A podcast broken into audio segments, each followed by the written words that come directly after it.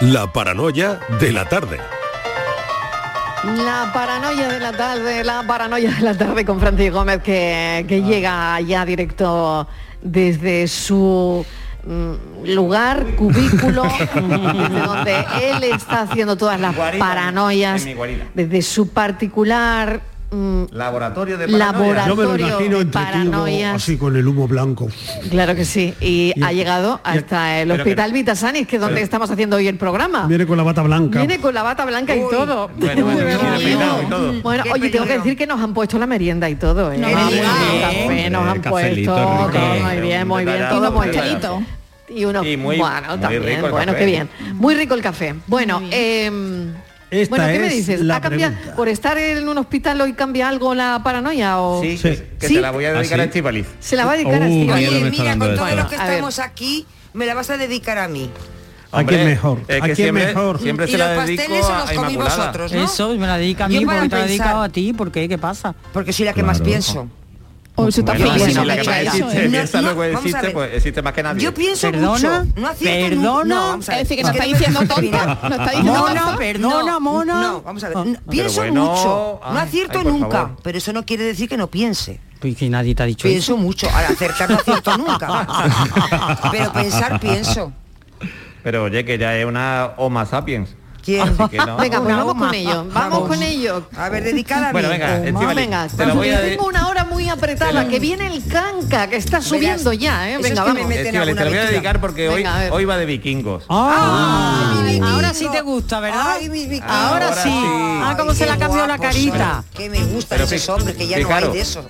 Si os fijáis muy bien, si os fijáis muy bien en el Google Maps, eh, bueno, en un Google Maps imaginario, Sí, sí. hay una islita muy pequeña en el círculo polar ártico que está habitada por un grupo pequeñito de, no son muchos, son de unos cuantos vikingos.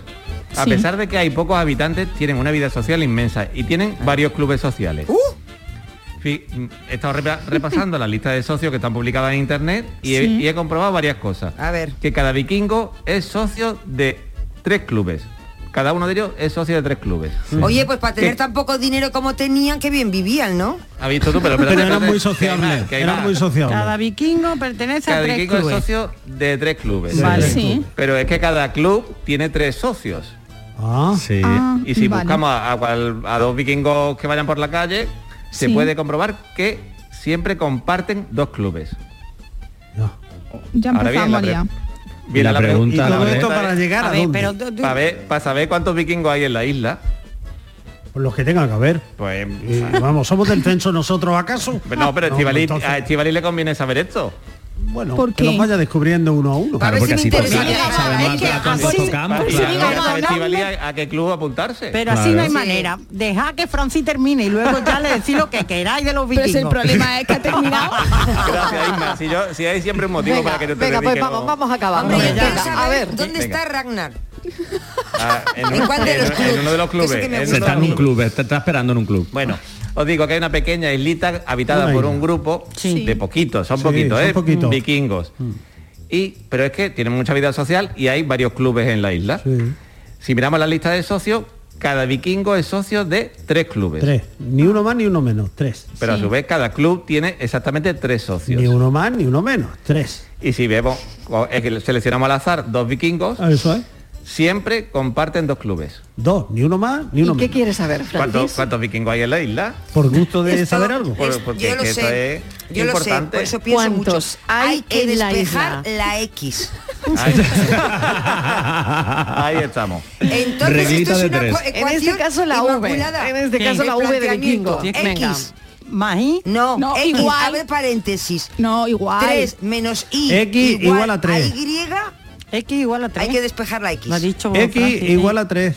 Igual Bueno, a 3. Claro. Si lo saben, si lo saben, llamen a Francis Gómez porque se pone muy contento cada vez que, Bueno, que lo acertáis, la verdad. una pistilla, ¿no? Venga, La X, la X. venga, Venga, lanza la pista. Una pista. Son Ah. poquitos. Sobran bastantes dedos si contamos con las dos manos. O sea que das una Wow. horquilla. Vaya donde Das una horquilla. vaya ruina. Pues vaya pista. Wow. O sea que son Vaya menos de Oye, 10. Perdona. Sí, Son menos son de menos diez. de Pistón, 10. Patricia, ¿Qué es un quieres que te diga? pistón. Son entre No. Entre No, un millón y son un millón y medio. dos. No pueden ser, no pueden ser. Son menos Pero de Fra- 10. Entre Francis, 0 y 10. A que si para que no despejas la mucho. X te da la solución. Bueno, Totalmente. Y si le Y quita le el casco ese con los cuernos, también te da la solución. Bueno, cuernos dos, cuernos dos. Venga, pues si lo saben, llamen a Francis Gómez. Listo. La paranoia de la tarde. Canal Sur Sevilla.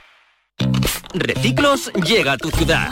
La nueva aplicación con la que podrás ganar premios solo por reciclar. Participa reciclando latas y botellas de plástico de bebidas. Cuida tu entorno y gana premios.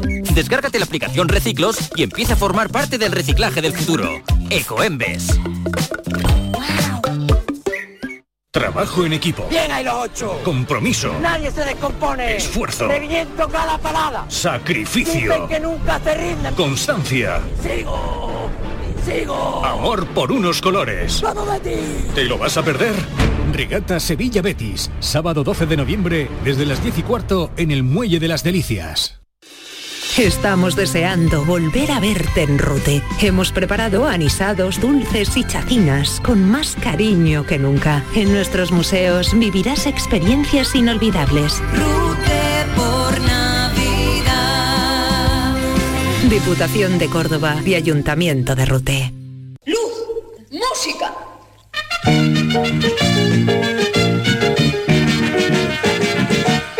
¿Cómo definirlo? ¿Sabe que cuando el sol se pone está muy rojo y luego desaparece?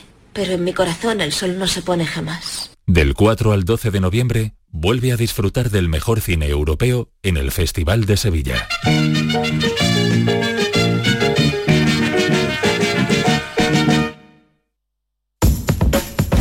A los que lo hacéis porque os cae bien el vendedor. ¿Qué pasa, Manuel? O porque sabéis que estás echando una mano. O porque le ha tocado a tu amiga. Y si le ha tocado a tu amiga, ¿por qué no te va a tocar a ti? A ver. A todos los que jugáis a la 11, Bien jugado. porque hacéis que miles de personas con discapacidad sean capaces de todo. A todos los que jugáis a la 11, bien jugado. Juega responsablemente y solo si eres mayor de edad. ¿Y tú? ¿Qué radio escuchas? El Club de los Primeros, Jesús Vigorra y todos los programas que tiene Canal Sur, los Yo mejores. estoy 24 horas con Canal Sur.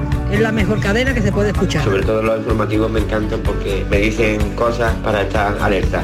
Canal Sur Radio, la radio de Andalucía. Yo escucho Canal Sur Radio.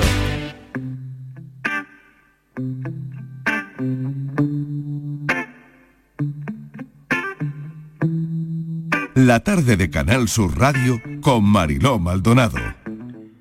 Soy un niño que creció, el hijo de mi mamá, que un día se hizo cantor, cantando muy regular. Soy el que miraba al mar, cuando el mundo iba al revés, buscando alguna verdad, ahogando mi timidez. Soy un malagueño que se fue de su planeta, dejando personas, barrio, infancia y demás. Soy medio sincero, no te quiero engañar. Soy lo mejor que puedo.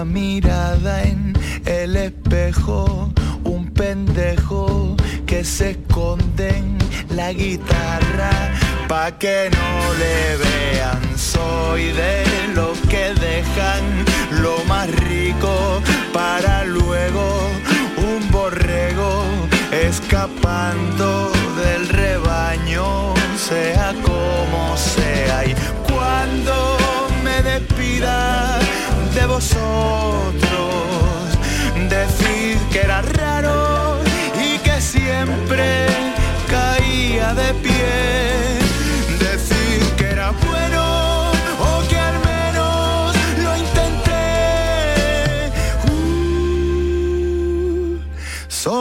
Mejor que puedo. Me encanta el canca cuando silba. Me encanta cuando no te sostiene mucho la, la mirada. Me encanta que haya vuelto. ¿Cómo estás, querido Juan? Hola, muy, muy bien, estoy muy bien, no me quejo. Oye, no, no puedo estar contigo ahí porque estoy en el hospital, pero... No me jodas. No, no, pero por nada malo. Estamos haciendo un programa desde un hospital. Pero la excusa es buenísima, ¿eh? Está muy bien. No puedo verdad. estar ahí porque estoy en un hospital. Joder, ¿quién te dice algo con eso, no? O sea, No, imagínate, imagínate. no hay objeciones, señoría. ¿no? Para nada. ¿Cómo estás? ¿Qué tal? Oye, que tu vuelta, ¿cómo ha sido? ¿Cómo ha sido tu vuelta? ¿Qué, qué te has encontrado en la vuelta? Ha- sido muy emocionante, la verdad. Eh, Bueno, yo, yo, yo no había parado nunca, eh, jamás, ni un solo poquito. Y de repente, pues han sido nue- nueve meses de- de- con un parón, eh, por decirlo de alguna forma, bastante radical, ¿no? O sea, sin publicar en redes, sin comunicarme con, con el exterior, de, de alguna forma, ¿no? Eh, y entonces, bueno, cuando he vuelto, han pasado cositas. O sea, yo, yo he notado eh, el cariño, por, por decirlo de alguna forma, ¿no? He, no- he notado que había ganas, que, que la gente pues eh, estaba ahí un poquito esperando a que yo sacara cositas nuevas y todo eso, no sé, me, me- me he sentido muy apoyado, la verdad. Sí, hombre, también nota el cariño, me imagino que cuando te fuiste, ¿no? Porque todo el mundo lo dijo, eh, durante un tiempo le estuvimos, el canca, el canca mm, mm, em, se va, pero no sabemos si se va un año, dos, pero dice que de momento lo dejemos tranquilo. sí, sí. ¿Y hemos cumplido o no? Sí, bueno, Sí, total- ¿no? totalmente. Bueno, claro. No, y- además, y además, eh, claro, esto son cosas ya más internas que no se saben tanto, ¿no? Pero, pero cuando una persona, incluso más aún creo, eh, como en mi caso, un artista pues eh, underground, ¿no? Independiente, ¿no? Mm, Eh, siempre claro. hay siempre hay una duda, siempre hay un miedo de si un poco la peña se va a olvidar un poco de ti, ¿no? O se va a Mm. desconectar, se va a descomunicar o lo que sea. Y la verdad es que mi sensación ha sido todo lo contrario, ¿no? De que, bueno, eh, mi sensación era que, que yo no estaba mm, diciendo nada eh, particularmente, pero estaban mis canciones ahí un poco en, en las plataformas y en todo esto. y, y la gente que me sigue pues me seguía escuchando y ha seguido de alguna forma pues conectar conmigo, ¿no? Y eso es muy, es muy bonito sen- sentirlo así, ¿no? Em, ¿Por qué te fuiste? Es la pregunta del millón. Claro, y me imagino que todo el mundo te la habrá hecho, ¿no? Pero, eh, eh, claro, eh, puf, se te quemó la casa, ¿no? Bueno, sí. Mm, bueno, yo qué sé, es que te pasaron muchas cosas que yo no Han sé si pasado están... muchas cosas, sí. Sí, Sí, sí. es que yo no sé si están asociadas a, a ese parón, a decir, mira, voy a parar un poquito porque la verdad es que esta profesión, claro, Juan, esta profesión es tremenda, ¿eh? O sea, Es que es muy bonita, es, Es muy muy bonita, bonita. pero pero no veas si agobia a veces, ¿eh? Sí, te- tiene. Yo no creo, no sé si tiene Mm. más o menos particularidades que el resto de las profesiones. Tiene, desde luego, Sí. tiene sus peculiaridades, ¿no? En mi caso, vivo esas peculiaridades, pues la mayoría con, con, con incluso agradecimiento, porque yo hago una, yo vivo, yo vivo de hacer una cosa que haría gratis, ¿no? Yo, eh, yo, yo haría canciones, aunque me dedicara a otra cosa, haría canciones en mi casa, se la enseñaría a mis colegas. Y sin embargo esas canciones las publico, la gente las escucha, hago conciertos, vienen miles de personas que compran su entrada y yo pago el alquiler y el resto de las cositas con eso. Eso es maravilloso. Convengamos en que eso es maravilloso. Pero luego implica una cosa que es muy que es muy fea, que es que paso muchísimo tiempo fuera de mi casa y eso significa que paso muchísimas eh, muchísimos muchísimos días eh, lejos de mis amigos, lejos de mi de mi pareja, de mi familia, de mi hogar, ¿no? Y eso y eso es un coñazo, si se me permite la, la- si se me permite la Sí. expresión, ¿no? Se te permite totalmente, mi- porque es que es de una intensidad brutal muy lo que- intenso. Lo, que, hacéis, ¿no? Claro. Es muy intenso y además eh, yo cuando me subo al escenario, eh, el- he reflexionado mucho sobre eso eh, en este tiempo de parón, ¿no? Eh, A ver, yo aprendí hace mucho tiempo una cosa muy importante que es que esto es un trabajo, ¿vale? Y eso significa que hay algunas cosas que no me gustan como en todos los trabajos, tía. Eh, La Ujú, gente va a trabajar a la charcutería y no está enamorado con toda, cada día de cada segundo que pasa en la charcutería. Ni ¿no? del salchichón, a lo mejor Ni del no le gusta. salchichón, a lo mejor que no le gusta o de lo que sea. Cada uno qui- quizá qui- quizá un buen charcutero Claro. entiende de carne y le gusta relacionarse con los clientes, ¿no? Sin y un duda. buen cantautor pues le gusta hacer canciones y le gusta cantarle a la gente, ¿no? Es que- como como Mm. creo que es mi caso, a mí me gusta hacer canciones y me gusta cantarle a la gente, pero hay cosas que no me gustan tanto y el exceso de curro pues también me quema como a cualquiera, ¿no?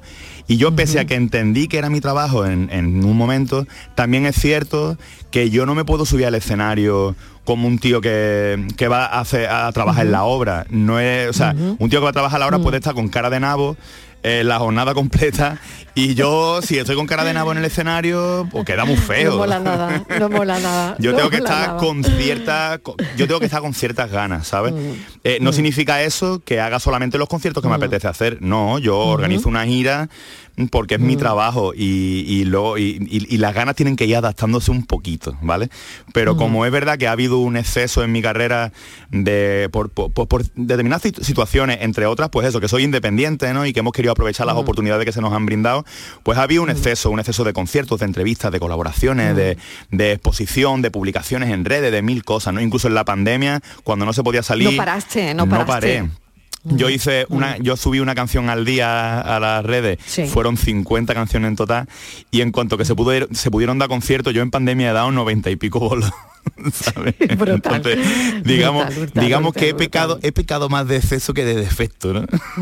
Totalmente. Entonces había que responder a, a eso con, con una acción radical, yo creo, que, ha sido este parón. Este parón de nueve meses sin publicar nada, en el que yo me he concentrado en grabar en disco, el- en grabar el disco y en, y en estar un poco también en, en mi peli, en disfrutar de mi casa, de, de cocinar, de leer, de las cositas que me gustan a mí, ¿no? Y, y ahora volvemos, he- hemos vuelto ya a comunicarnos con la gente, a sacar cancioncitas nuevas, tenemos el disquito grabado que sale en enero, en marzo estamos otra vez de gira y lo voy a hacer con unas ganas, tía, que yo de verdad, es más, es más, yo daba un concierto pasado mañana, ¿eh? yo estoy ya frito, yo estoy ya que me canto encima. Es que tú sabes lo bonito que es sentirlo así Sí. ahora mismo, pues yo estoy súper contento. Totalmente, ¿sabes? Totalmente. Es como si, como si realmente. Eh, no hubiese habido ese parón, ¿no? Porque, bueno, tu carrera la, la retomas y la retomas, mm, pues eso, ¿no? Mm, De esta forma, ¿no? Mm. Con una energía que, que, bueno, te siento con una energía como nunca, Sí. como nunca, Mm. Juan, como nunca, de, verdad. Sí, sí, así lo siento yo también. Sí, ¿eh? sí. Y, y bueno, y esta es la manera, oye, esta es la manera porque yo creo que no solo en, en tus canciones o como artista le estás diciendo cosas a la gente, sino también en cada entrevista que haces o esta charla, Mm. por ejemplo, donde le estás diciendo a la gente, cuando hay que parar, hay que parar, ¿no? Mira, tengo aquí un psicólogo, Bueno. que yo me lo he traído por si acaso. Digo, si acaso el canca quiere un psicólogo, pues lo va a tener.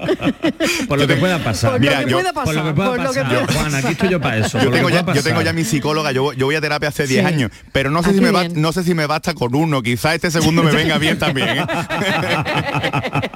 Mira, nosotros tenemos uno los martes y los jueves. ¿eh? Ah. Tenemos dos, dos terapias, dos pedazos de terapia que hacemos en Eso el café con los oyentes.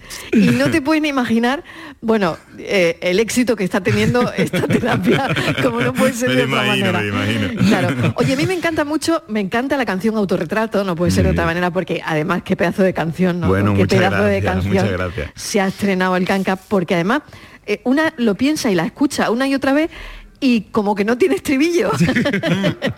No tiene, ciertamente, no, ciertamente no tiene Sí, estribillo, no tiene estribillo. Claro, pero hay una cosa tan bonita en esa canción, una frase que a mí me llega tanto y que mm, aglutina, yo creo, a tanta gente, ¿no? Mm, eh, Seguramente que, que la habrán oído. Y, y si no lo contamos nosotros, no quiero mm, hacer spoiler de, de la canción, ¿no? Pero hay, hay una frase que yo creo que lo cruza todo, ¿no? Cruza eh, todos los sentimientos que podemos tener en un momento dado, ¿no? Eh, no sé, dilo tú, Juan, porque a mí me encanta, pero es verdad que hay una, una frase ahí que, que- que lo atrapa todo, ¿no? Tú dices, soy lo mejor que puedo, ¿no? Soy lo mejor que puedo. Sí, sí, sí, bueno, e- ese sería, no hay estribillo, pero es la frase, es la frase recurrente, ¿no? Yo se lo voy a decir a los niños La- cuando lleguen a mi casa y me empiecen a putear por cosas, voy a decir, soy lo Soy mejor lo que mejor que puedo. puedo, efectivamente. Sí, sí. Bueno, sí, yo- y, y- y yo creo que o sea, es una frase que, que tiene eh, cierta gracia o lo que sea, pero eh, claramente todos somos lo, lo mejor que, que podemos, ¿no? Incluso, incluso los que no hacen nada por mejorar, ¿no? Esos también Mm. son lo mejor que pueden. Es que los seres humanos somos muy limitados y a veces se nos olvida, ¿no? Yo creo que, que- que hay que ser consciente de la debilidad humana, que es eh, prácticamente infinito, tiende a infinito la debilidad humana. Y hay que ser consciente también de eso, ¿no? Sí, soy lo mejor que puedo, de verdad. Mm, es bueno, frase, también te sirve cuando te llame un jefe con algún marrón. ¿no? Soy lo mejor que puedo. Y esto es lo que hay. Y esto es lo que bien, soy lo mejor que puedo. bueno, a ver, Borja, venga. Juan, yo te quería preguntar si, si te costó mucho trabajo tomar la decisión de decir, mira, yo tengo que parar, porque ya no puedo más. Porque es verdad que, que venías de, bueno, de, has estado más de 10 años, pero ven- luego venías de una exposición muy fuerte, que además lo has dicho tú en alguna otra entrevista, bueno, por ejemplo, con el tema de OT, de Amaya, de meterte en- ya en televisión ahí a topísimo. Claro, y de pronto en, de- en- en ese pico enorme ahí arriba, después de la pandemia, que no has parado de currar, decir, oye, mira, que yo me piro. Que ya volveré si eso. Que ya yo vendré, porque además me acuerdo que pusiste, que lo leí, claro, yo ahí en plan, por tiempo indefinido, y yo digo, pero este hombre ¿dónde va? Claro, yo decía, claro, porque verdad que luego han sido nueve meses, pero verdad que en un principio fue Un indefinido, un un, par- parto, un total, parto, vamos. un Un- parto. de hecho, ha, parido un disco, Claro, fíjate. claro. fíjate. Fíjate tú, fíjate tú. Fíjate, ¿Te costó trabajo tomar esa decisión? Y a, bueno, y a tu equipo, porque claro, ya no, si para el Mm. canca, no solo para el canca, para el canca y todo el equipo que hay alrededor. Pues mira, eh, ha sido un- un- una decisión, si se le puede llamar así, mm, que como tantas otras cosas en mi carrera ha sucedido de forma bastante natural, bastante consensuada y bastante pausada.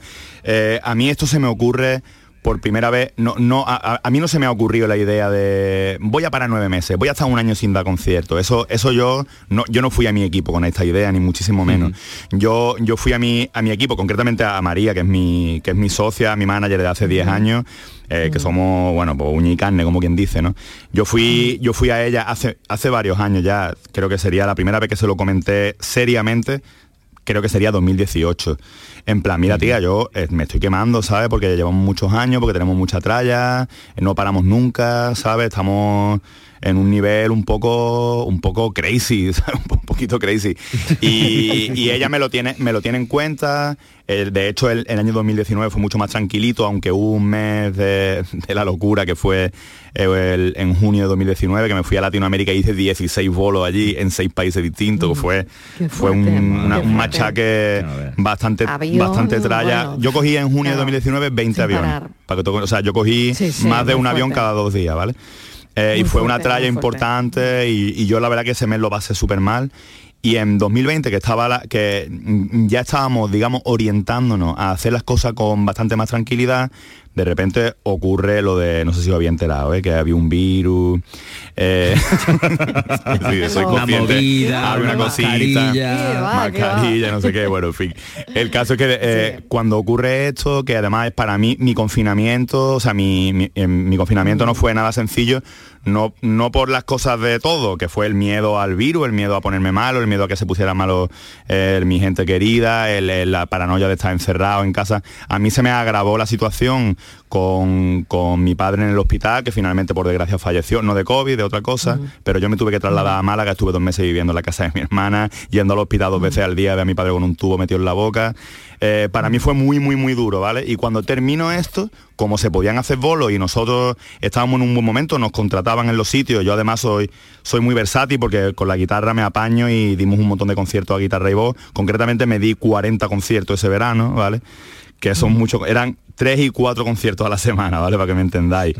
Claro, cuando terminamos esto, pues yo estaba ya pues para tirarme a la basura prácticamente, ¿sabes? Entonces eh, volvemos a retomar el tema de, de descansar con, con María y María me dice, mira tío, eh, me parece que vamos a empezar a poder dar bolos con banda otra vez. Y yo creo que por respeto al equipo, molaría hacer un añito más de gira. eh, con todos, con todo el equipo al completo, que somos 12 personas, contando técnicos y demás, vamos a darles curro un año más y luego paramos, pero paramos de verdad. Y paramos de ver- y eso ya fue idea suya, ¿entiendes? Fue en plan, tío, paramos de verdad, de verdad. No publicamos en redes, no hacemos entrevistas, no hacemos colaboraciones, no hacemos conciertos, no hacemos nada. Y tú grabas el disco cuando tú quieras y, y hacemos esta cosa un poquito radical. Y le dije, tía, pues te lo compro. Y fue así. O sea, realmente fue así. Fue, o sea, fue una cosa que, que tardamos tres años en hacer. ¿Sabes? O sea, fue una cosa muy meditada, con mucha cabeza, con una estrategia detrás y demás, ¿no? Mm. Y aquí está la vuelta. Oye, te has traído la guitarra. Por supuesto. Pero antes tengo un mensaje de, de alguien que quiere decirte algo. A ver. Uy. Hola, buenas tardes. Eh, mi nombre es Isabel desde Sevilla y este mensaje es para el canca. Eh, yo descubrí al canca en el confinamiento. Mientras teletrabajaba, pues empecé a escuchar música diferente, a buscar música diferente a la que oía normalmente y lo descubrí a él. Y desde entonces eh, le sigo muchísimo. Eh, Perdón por el ruidito, que estoy teletrabajando. en marzo del año que viene voy a ir a mi primer concierto del Canca con mis amigas y tengo ilusión máxima. Gracias, Canca. Un Qué beso. bonito. Qué maravilla. Ole, Qué ole, ole, Qué está esperando que llegue marzo. Ole. Oye, ¿cómo va la agendita de, de conciertos? Ahí, bueno, Bueno, petadilla, ¿eh? Petadilla la Sí, veo. Vamos guay, a partir de marzo, a partir de marzo estamos todos los fines de semana ya liados. Eh, ya hay un montón de fechas a sacar y alguna más que, que todavía no hemos podido hacer oficial, pero que en breve irá- irán saliendo. Las entradas la verdad que están volando, o sea que súper contento la verdad. Muy bien. Bueno, pues que lo mire la gente en la web del Canca, que seguro que está ahí Sí. todo con fechas, sitios. Sí. Y bueno, ¿qué nos vas a cantar? Si os ¿Qué parece como... más? ¿Qué nos vas a cantar en la No radio? si, os pa- si os parece, como he sacado, he sacado la- el último adelanto del disco, que es para vivir, que es una serie de consejitos, en fin, un poquito de consejos vendo que para mí no tengo. eh, si os parece, os canto esa misma. Para vivir, me encanta. Venga, vamos. Ole, venga, voy ahí.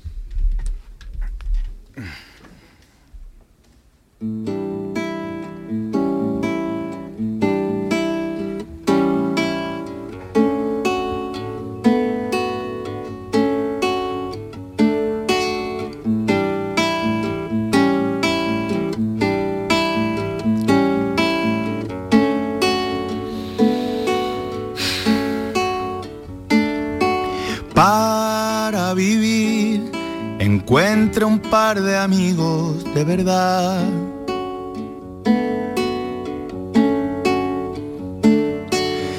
Cuide el jardín sin ofuscarse en la felicidad.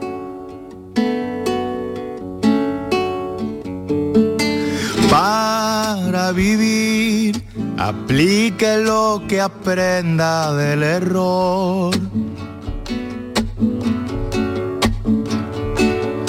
Suelte el fusil y ataque a ser posible con amor. Desconfíe de aquel que no tenga ni la más mínima cicatriz. Averigüe su propio camino y descréase del porvenir. Para vivir, despréndase de todo lo que pesa. Conságrese en vivir y que la muerte no pille cualquier día por sorpresa.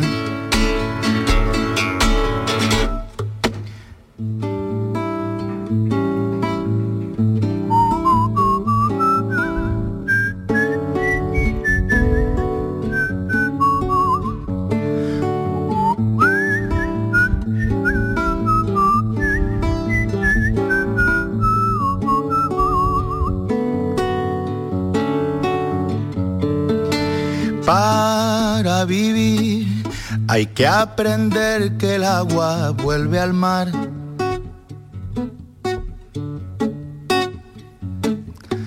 Y que sufrir también es parte de este caminar. Se recomienda no pensar tanto y crecer sin hacerse mayor, que entre tanta dudosa certeza, cuanto más te equivoques, mejor. Para vivir, despréndase de todo lo que pesa. Conságrese en vivir y que la muerte nos pille cualquier día por sorpresa. Va, va, va, va, va, va, para vivir. Despréndase de todo lo que pesa. Conságrese en vivir y que la muerte nos pille cualquier día por sorpresa.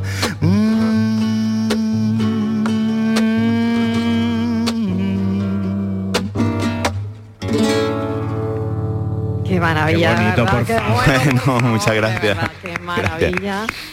No hay aplausos suficientes, pero Bueno, muchas gracias, muchas gracias. De verdad, qué maravilla para vivir. Pues te deseamos lo mejor, de verdad. No sé si, bueno, quieres contar alguna cosita más. He leído esta mañana que vas a producir el disco de, de Mari de Chambao y creo que se No. puede contar ya. ¿no? ¿En serio? Eso, ¿sí? eso- bueno, que yo? ¿No se que yo sepa, ¿no? A lo, me- a lo mejor sí, ¿no? Y yo no me he enterado, pero... Ah, pues alguien me ha dicho algo de esto esta mañana. Hostia, ah, nada, cosa- pues nada, qué lo cosa tan borramos. qué cosa tan divertida. Qué cosas me dicen, ¿no? Me encantaría, Bueno, ¿eh? pues lo, lo tiro por ahí. pues Mari, pégame un toque antes de... Ah, vale, pues nada, nada, nada, nada. Pues yo qué sé, me lo acaban de decir esta mañana, pero será una información que, se habrá cruzado. Se ha cruzado, se ha habrá cruzado, sí. Da lo mismo. Bueno, el caso es que mil gracias de verdad. No, gracias a vosotros, de verdad. Ha sido un placer enorme. Igualmente. Y que claro que ya con lo tuyo tienes bastante. No te a poner Bueno. Totalmente. Que con esta energía que viene se lanza a Claro. producir tres discos más, Bueno, ya ves tú. la No, yo- gira. yo, y la verdad es que me había sorprendido, pero digo, bueno, pues tampoco me extraña, ¿no? Pues, bueno, ya podría ser, podría ser, pero no es, no es el caso, vaya, no es el caso. No, no, no, que no, que no, que lo borréis, que lo borréis, que ahora igual van a sacar otro titular por ahí, ¿no? Bueno, que, no, que ha sido un conato, un conato de... un beso enorme, Bueno, cuídate mucho, o- Canca. otro para gracias. vosotros, un abrazo. Un beso, Chao, un chao, chao, chao. abrazo. Chao. Adiós. Adiós.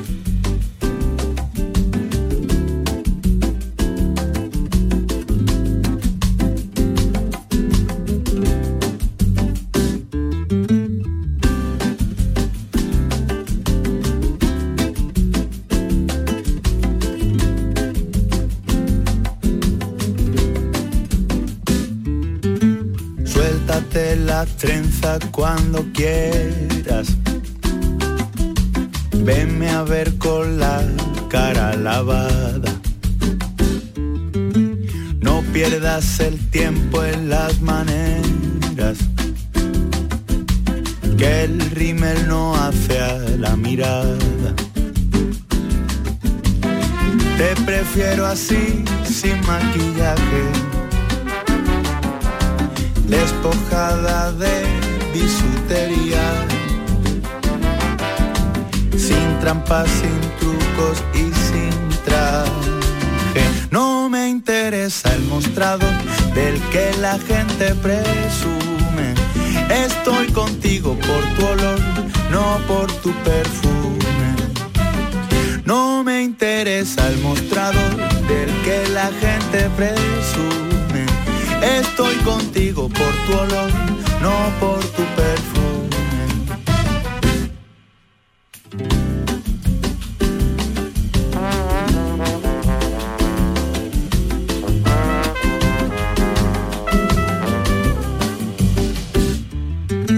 Nada de espejismos ilusorios. Nada de intentar disimularte.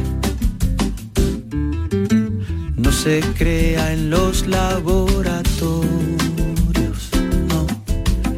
Tu belleza es un arte aparte. La tarde de Canal Sur Radio con Mariló Maldonado. También en nuestra app y en canalsur.es. Sevilla. Canal Sur Radio. Las noticias que más te interesan las tienes siempre en Canal Sur Mediodía, Sevilla. Y este viernes te llegan con la Federación Andaluza de Remo con motivo de la celebración este próximo sábado de una nueva edición de la regata Sevilla Betis. Canal Sur Mediodía, Sevilla. Este viernes desde las 12, en directo desde el Club Labradores de Sevilla, con la colaboración de la Federación Andaluza de Remo. Sigue la corriente del río. Navega en la inmensidad del océano. Adéntrate en la jungla. Descubre lo desconocido. Sumérgete en un mundo de medusas. Rodéate de peces tropicales y echa raíces en el manglar. Ya estás conectado. Déjate abrazar por el mar. acuariosevilla.es Film Symphony Orchestra presenta Krypton, un impresionante espectáculo musical basado en las bandas sonoras de tus héroes y superhéroes favoritos. Superman, Spider-Man, Capitán América, Iron Man, El Último Moicano, Braveheart y muchas más. 18 de diciembre, Fibes. Krypton, ya a la venta en filmsymphony.es. Trabajo en equipo. Bien ahí los ocho. Compromiso. Nadie se descompone. Esfuerzo. Reviento cada parada. Sacrificio. Dicen que nunca se rinden. Constancia. Sigo. Sigo. Amor por unos colores. ¡Vamos, Betis! ¿Te lo vas a perder? Regata Sevilla Betis, sábado 12 de noviembre, desde las 10 y cuarto, en el Muelle de las Delicias. Hola, soy Salvador Dalí. Y si además de avanzar en inteligencia artificial, investigamos más nuestra inteligencia natural, quizás así podamos vencer enfermedades como la que yo sufrí, el Parkinson. Apoyemos la investigación en enfermedades neurodegenerativas. Entra en fundacionreinasofía.es. Ahorra como nunca con Rapimueble. Solo hasta este domingo. Apilable de salón 339 euros. Confortable sofá Cheslon 419 euros. Y paga en 12 meses sin intereses. Ahorra con Rapimueble. Más de 200 tiendas en toda España y en rapimueble.com. ¿Y tú? ¿Qué radio escuchas? Yo escucho Vigorra, El Yuyu y mi favorita, Charo Padilla. Yo soy del club de los primeros. Mi programa favorito y primordial de mi Charo Padilla. Hay un montón de programas muy buenos en Canal Sur. Y además con el hablar nuestro y la forma de ser nuestra. Canal Sur Radio, la radio de Andalucía. Yo escucho Canal Sur Radio. La tarde de Canal Sur Radio con Mariló Maldonado. Las 6 menos 20, volvemos a la salud. Ya saben los oyentes que estamos haciendo el programa hoy en Vita Sani Internacional. Y eh, tengo que descolocar a mi siguiente invitado, que es el doctor Fran Fernández, coordinador de la unidad de mama y cirugía general y aparato digestivo de Vita Sani Internacional. Y digo, lo tengo que descolocar porque hoy en el programa hemos preguntado, ¿qué va antes? ¿La salud o la suerte? Y claro, tiene que ser la primera pregunta que conteste el doctor. Se queda pensando, sí, ¿eh? Se sí. queda pensando. Sí, ¿eh? Ha habido un eh, debate intenso aquí, ¿eh? Bueno, vámonos al tópico, diría que la salud. Pero yo creo que si me pienso un poco más la pregunta, lo mismo tenemos, tenemos que discutirla. Eh, La suerte, mm, por ejemplo, de donde se nace, creo que también es una parte importante para que tu salud, por ejemplo, sea mejor o peor. Así que, bueno, yo creo que van las dos cogidas de la mano, ¿no? Fíjate, bueno, pues no habíamos caído eso. se va a poner muy contento Miguel Fernández, Fernández. porque es el que decía la suerte, la suerte, la suerte. Y bueno, los oyentes también hablan de la salud. Ha habido un debate intenso, ¿eh? Sí, bueno, creo Fíjese. que nacer en un país con una sanidad correcta, evidentemente, te da una salud mejor, ¿no? Claro. En países donde la salud no está muy desarrollada, o los sistemas de sanidad más bien, perdón, evidentemente tienen una repercusión directa sobre, sobre la salud, ¿no? Bueno, el doctor Fran Hernández Fernández, el doctor Fernández se ha sentado con nosotros para hablar de la prevención del cáncer de mama, de las novedades en, en tratamientos eh, y también de la, de la curación. ¿no? Eh, vamos a hablar de esa prevención, de la importancia de la prevención, la importancia de los cribados, doctor, bueno, para que no lleguemos al, al- al punto de tener un cáncer de mama eh, avanzado, ¿no? Y, y la prevención ahí lo hace todo. Sin duda, eh, yo acabo de subir de quirófano como me estáis viendo. Sí, y, viene vestido de quirófano además. Sí. Eh, la primera paciente que hemos operado es una paciente de screening, ¿no? Eh, Es decir, de cribado. Una paciente que se hace su mamografía y que se ha detectado una lesión de 8 milímetros. Evidentemente el pronóstico de la enfermedad eh, con un diagnóstico pre- precoz es mucho mejor, no solo en cuanto a pronóstico, sino en cuanto al tratamiento quirúrgico que hay que, realizar. Sí, el cribado es la forma de prevención mejor en el cáncer de mama. Em, Yo creo que lamentablemente, voy a soltar aquí una crítica, eh, lamentablemente a nivel del sistema público, mm, eh, creo que la edad de comienzo para la mamografía, yo creo que es muy tarde. 50 años, dada la incidencia que tenemos acumulada en pacientes entre 40 y 50 años, yo creo que, quizás la, la fecha de comienzo en esta prevención debería de bajarse. De hecho, el otro día el doctor Bautista, delegado de salud aquí en Málaga, eh, anticipó en una reunión que tuvimos en un centro hospitalario de aquí de Málaga que posiblemente se bajara a los 47. Eh, Yo creo que incluso posiblemente se quede corto, ¿no? que habría que bajar un poquito más. Pero sí, sin duda, la mejor forma de prevenir el cáncer de mama es con, con mamografía. Es verdad que mm, eh, la exploración, la autoexploración, este tipo de cosas es muy importante, pero claro, yo, soy de las personas que piensan que, que toda esa responsabilidad, doctor, mm, mm, no se le debe dejar únicamente a las mujeres, a nosotras, ¿no? Es una responsabilidad enorme. Sí, no solo porque además, bueno, el, eh, la aparición de un nódulo de la mama puede tener muchas circunstancias y no todas tienen por qué ser malignas, Mm, pero bueno, al cirujano realmente no le interesa o no quiere nunca que llegue una paciente con una lesión palpable, lo que quiere que aparezca es una paciente en consulta que se ha hecho una detención en una mamografía de forma eh, accidental, por así decirlo, es decir, no hay ningún síntoma. Eh, eh, esa es la mejor forma de, de que acudan a consulta. ¿no? Con una lesión palpable habitualmente o tiene la suerte de que es una lesión muy superficial, pero si es una lesión palpable habitualmente lo que implica es que tiene mayor tamaño y por ende habitualmente va a llevar a lo mejor tratamiento más agresivo. Doctor, novedades en los tratamientos de cáncer de mama, eh, quimio y operación, operación y después la quimio. Me imagino que eso varía según la paz, ¿no? Sí, el, el protocolo actual de cáncer de mama eh, está dirigido prácticamente a- de forma individual a la paciente, ¿no? dependiendo del tipo de tumor, del tamaño, de los antecedentes previos, de si existe o no existe mutaciones genéticas dentro de la familia o de la propia paciente, eh, cambia mucho la- el tratamiento. Las novedades del tratamiento en el cáncer de mama están fundamentalmente dirigidas a la introducción de nuevos tratamientos quimioterápicos sistémicos, bien sea quimio o inmunoterapia, todo eh, encaminado a reducir o incluso concluir con la desaparición total de la lesión maligna y que luego la cirugía que haya que realizar sea la extirpación de un tejido que es sano, porque ya el tratamiento previo ha hecho toda, la, todos- tu- toda su función. ¿no? Incluso con la radioterapia postoperatoria que se hace en las pacientes, las que se hacen conservación de la mama, también se están reduciendo. Hace unos 30 años se daban 30 sesiones de quimioterapia y existen pacientes que actualmente con solo 5 sesiones de radioterapia concluyen el tratamiento adyuvante tras la cirugía conservadora. Casi todo lo que hay ahora mismo de novedad en el cáncer de mama está encaminado a reducir los tratamientos, ya sea tanto quirúrgicos como quimioterápicos como radioterápicos.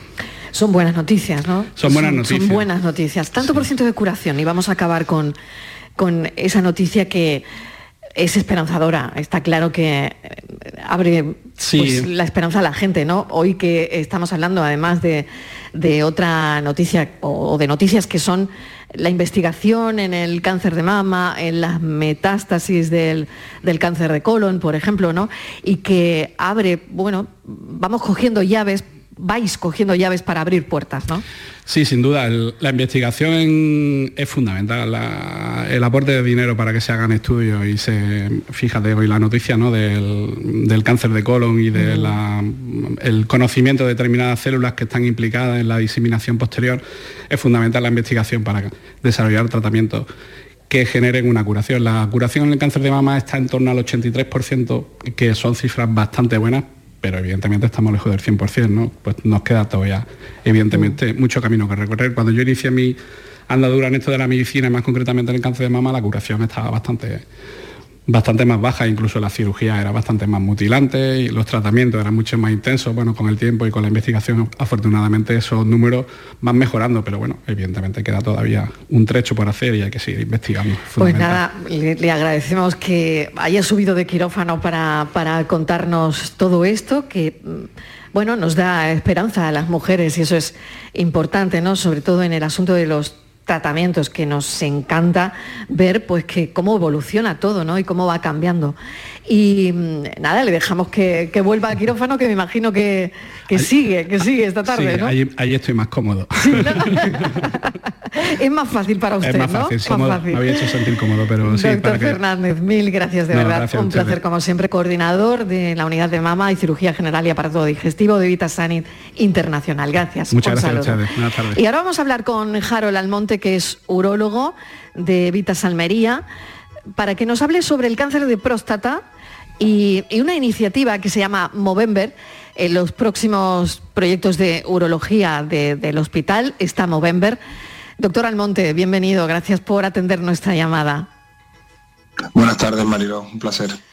Bueno, un placer. Eh, cuéntenos porque, eh, bueno, tenemos datos relevantes en cuanto al diagnóstico y tratamiento de cáncer de próstata, uno de los más frecuentes en el hombre, y otros trastornos relacionados con, con la urología, ¿no? Correcto, sí, en el hombre eh, el cáncer de próstata, como nos cansamos de decir los urologos, pues eh, es el cáncer más importante en realidad al que hay que prestarle atención. Sobre todo porque con prestándole atención al cáncer de próstata se pueden evitar eh, muchos problemas posteriores. ¿Qué significa lo que están realizando en Vitas Almería, Movember? Eh, es, un proyecto que tiene que ver con su especialidad, ¿no? Sí, Movember en realidad no es un proyecto de, Vitas como tal, es un proyecto a, nivel mundial.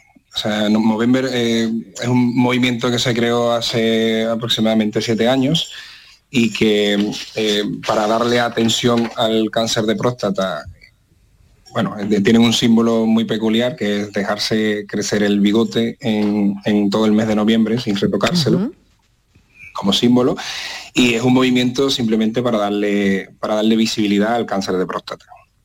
Claro, porque hay pacientes reacios, ¿no? Al tacto rectal, a este tipo de cosas, que bueno, que, que hay que, pues no sé, hay que convencerles a veces para que se hagan este tipo de exploraciones, ¿no? Sigue siendo un tabú y yo pienso que es un tabú porque al fin y al cabo el tacto rectal, que es el, fantasma de los hombres en la consulta de urología, dura um, dos segundos. Y, muchas veces pues eh, se, pospone, se, evita con, otros estudios. Así que eh, sigue siendo un tabú, pero bueno, es una cosa que estamos intentando a través de los movimientos Movember, por ejemplo, de, disipar de la mente de los hombres el, tabú para la revisión prostática. ¿Hay factores de riesgo que favorecen el desarrollo del cáncer de próstata, doctor? Sí, eh, los principales factores de riesgo para el desarrollo de cáncer de próstata son tres. Está la historia familiar, que, es un familiar de primer grado, o sea, padre o hermano, diagnosticado de cáncer de próstata. Otro factor de riesgo es la etnia o la raza, que los hombres más propensos al desarrollo de cáncer de próstata son los afroamericanos, los menos propensos los asiáticos. El, hombre europeo está en el tercer lugar, ¿vale? Y, por último las alteraciones genéticas. Hay alteraciones genéticas concretas que predisponen al cáncer de próstata. Por ejemplo, la alteración en el gen BRCA2, que como estabais hablando ahora, del cáncer de mama, ese es el mismo gen que predispone al desarrollo de cáncer de mama en la mujer. Esa alteración en el hombre predispone al desarrollo de cáncer de próstata. Muy bien. Y, doctor, ¿se puede de alguna manera, bueno, o, mejor dicho, a mí me gustaría contarle a los oyentes a qué edad es recomendable acudir al neurólogo, al ¿no? Es, eh, yo creo, interesante que la gente sepa a partir de qué edad, ¿no? Por supuesto, si hay algún síntoma, sin duda, ¿no? Pero em, si no tienes nada, una revisión, ¿a qué edad sería factible? Depende. Eso, bueno, a, puntualizar con, relación a lo que has dicho de los síntomas, es que el cáncer de próstata no da síntomas. Y eso es una de las cosas que nosotros mm, queremos trasladar a la población. Es que el cáncer de próstata no se puede esperar a que haya síntomas porque no da síntomas. Hay otras enfermedades de la próstata que sí dan síntomas, pero no el cáncer de próstata. Puede coexistir con otras enfermedades que den síntomas, pero el cáncer de próstata en sí no da síntomas, con lo que las revisiones son fundamentales. Eh, la edad depende de si hay factores de riesgo, factores de riesgo de lo que hemos comentado antes, debe comenzarse las revisiones a los 45 años. Concretamente, si hay factor de riesgo de alteración genética, a los 40 años. Y la población en general debe hacerse la primera revisión a los 50 años. Y por último, ¿qué tecnología están usando en Vitas para tratar esos problemas de, próstata? Porque esto es algo que ha avanzado mucho, ¿no? También lo hablábamos hace un momento con el doctor Fernández, ¿no? Eh, ¿Cómo se ha avanzado en el tratamiento de estos problemas de próstata? El cáncer de próstata eh, está en constante evolución y en los últimos 10 años concretamente ha dado un salto con relación a, los tratamientos y al manejo del cáncer de próstata en sí. Eh, el tratamiento del cáncer de próstata va a depender del estadio en el que se diagnostique y de ahí la importancia de que, se hagan las revisiones, porque mientras más temprano se diagnostique el cáncer de próstata, más posibilidad de tratamiento curativo tiene. En Vita tenemos tratamiento para el cáncer de próstata en todos los estadios. Concretamente, eh, quiero resaltar dentro de la cirugía, eh, que nosotros realizamos la cirugía mínimamente invasiva, que es la, prostatectomía radical laparoscópica. Y eh, ya que has ampliado un poco el tema con relación a la próstata, pues introduzco el, tratamiento para, para, la hiperplasia benigna de próstata, que hemos incorporado una tecnología puntera, que es una de las últimas tecnologías que, se, que, existe para el tratamiento de la hiperplasia benigna de próstata, que es la enucleación prostática con el láser Olmium.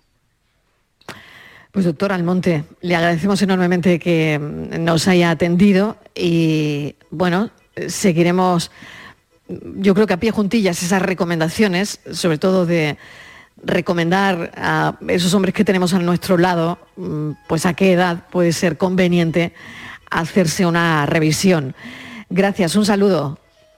Muchas gracias a vosotros por haceros eco sobre todo de, y, dar visibilidad a, a esta patología. Gracias. Buenas tardes.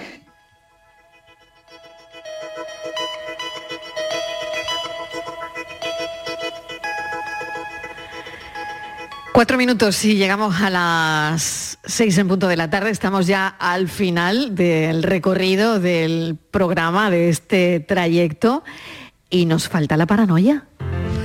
Ahí vamos, Mariló. Venga, a ver, ¿la recordamos? Venga. He hecho yo la pregunta de que tenemos una supuesta isla de una isla en el océano Ártico que está poblada por vikingos, pero no sabemos cuántos hay. Pero sí sabemos que eh, tienen varios clubes sociales, cada vikingo es socio de tres clubes, cada club tiene tres socios, pero si elegimos dos vikingos al azar, comprobamos que comparten dos clubes. Bueno, hemos tenido varias llamadas, pero como queda poquito tiempo, si te parece ponemos una que nos lo explican. Venga, a ver.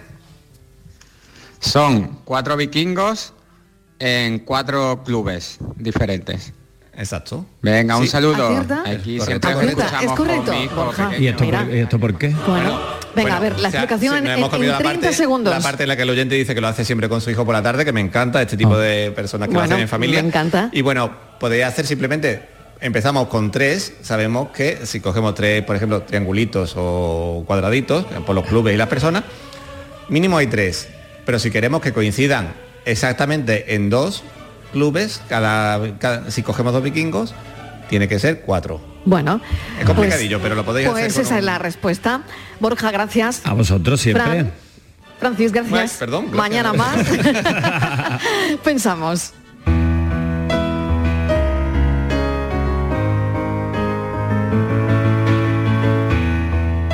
Llegará un día el viejo me contó, sin que yo le preguntara, que llega un día en el que ya no repones los deseos ni los sueños con otros nuevos.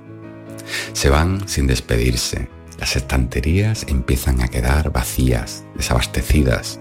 Ya no anhelas con devoción, incluso te parece ridículo hasta ruborizarte aquello que desvalijaba de horas tus días y que inesperadamente encuentras cierto sosiego calmando la necesidad inmediata logrando pequeñas recompensas.